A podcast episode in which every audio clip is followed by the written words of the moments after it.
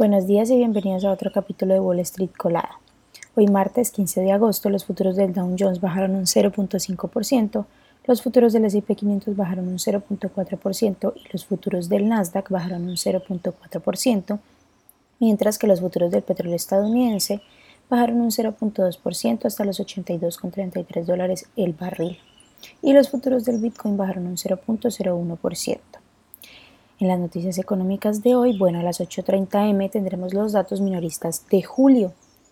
Por otra parte, los futuros bursátiles bajaron el martes por la mañana, a pesar de venir de una sesión ganadora liderada por Nvidia, que cotiza con el ticker NVDA. La compañía cerró con una subida del 7.1% el lunes, liderando el repunte de las acciones de los semiconductores.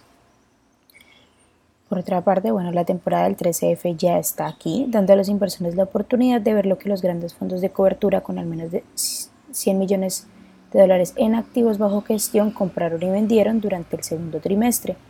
Berkshire Hathaway de Warren Buffett, que cotiza con el ticker BRK.B, añadió nuevas participaciones en constructoras de viviendas como D.R. Horton, que cotiza con el ticker DHI, NVR, que cotiza con el ticker NVR, y también Lennart, que cotiza con el ticker LEN mientras que Zion Asset Management de Michael Burry se deshizo de posiciones en acciones bancarias y también de Alibaba que cotiza con el ticker BAPA.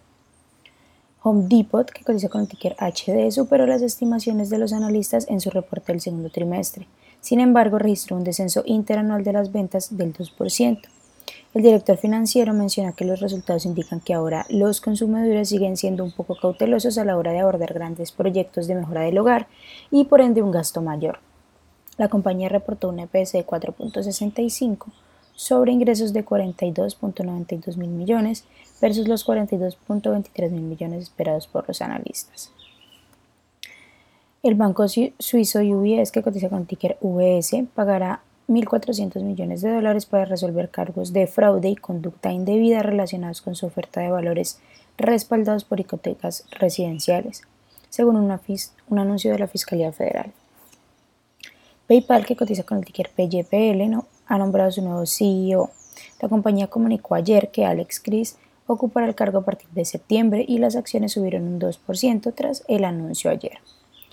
Netflix, que cotiza con el ticker NFLX, sigue adelante con sus aspiraciones en el terreno de los videojuegos al iniciar pruebas limitadas de juegos de televisores, PC y también Mac.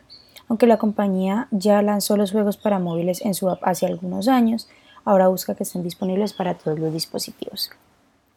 Las acciones que tenemos hoy con predicción bullish son Ticina Life Science, que cotiza con el ticker TLSA y ha subido más de un 72%, Delcat Systems, que cotiza con el ticker DCTH y ha subido más de un 62%, y también G Medical Innovations, que cotiza con el ticker GMVD y ha subido más de un 40%.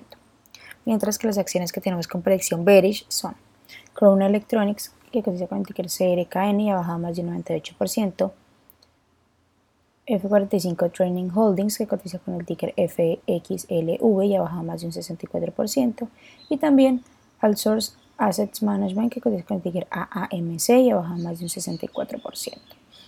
Esas son las noticias que tenemos para hoy. Antes de que abra el mercado, les recuerdo que pueden encontrarnos en todas nuestras redes sociales como arroba Spanglish Trades y además de eso también visitar nuestra página web www.spanglishtrades.com, pues allí estamos compartiendo todas las noticias y actualizaciones del mundo de la bolsa, por supuesto como siempre en español. Muchísimas gracias por escucharnos y por acompañarnos. Los esperamos de nuevo mañana en otro capítulo de Wall Street Colada.